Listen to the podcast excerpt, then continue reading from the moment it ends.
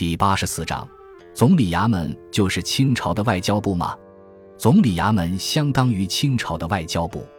鸦片战争前，中国没有多少外交事务，与清政府打交道较多的只有一个俄国，另外的日本、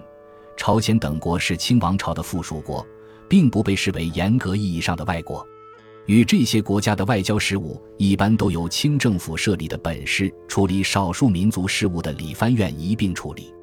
鸦片战争后，中国与欧洲国家事务日繁，除理藩院外，清政府又委派两广总督专门负责与欧美国家的交涉，并特加钦差大臣头衔，称五口通商大臣。但欧洲各国不满足以蛮夷身份与效率低下的理藩院打交道，同时又认为地方大臣负责外交与之不合，要求清政府成立专门的外交机构。咸丰十年（一八六零年）。北京条约签订后，在恭亲王奕申等人奏请下，清政府于同治元年（一八六二年）成立总理各国事务衙门，简称总理衙门。总理衙门头目称为首席大臣，由亲王担任。另外，按照一满一汉的原则下设大臣、大臣上行走、大臣学习上行走以及总办章京、帮办章京、章京等官职，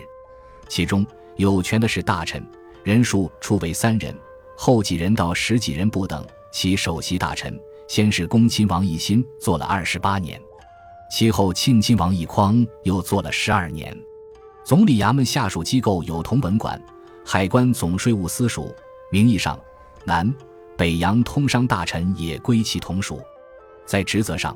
总理衙门最初主持外交与通商事务，后来还负责办工厂、修铁路、开矿山、办学校。派留学生等事，权力越来越大。凡外交及与外国有关的财政、军事、教育、矿物、交通等，全归其管辖，成为清政府的重要决策机构之一。